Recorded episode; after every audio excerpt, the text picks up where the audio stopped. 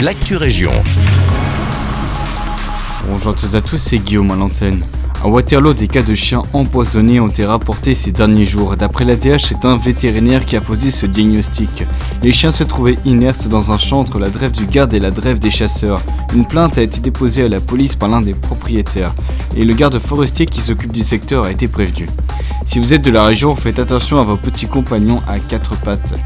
Le collège communal de Pontassel ouvre une enquête publique à propos de ses plans de gestion du risque d'inondation.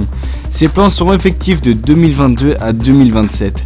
Le dossier peut être consulté sur place ou sur internet sur le site enquête publique-plan de gestion-inondation sans s.wallonie.be.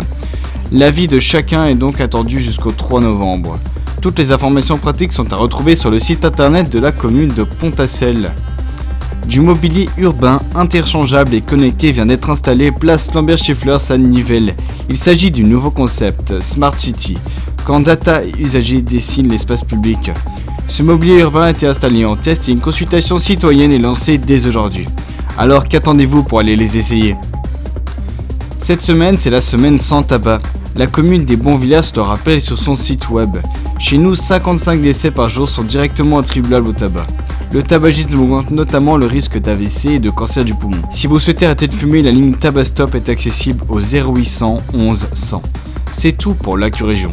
Je vous souhaite une belle journée.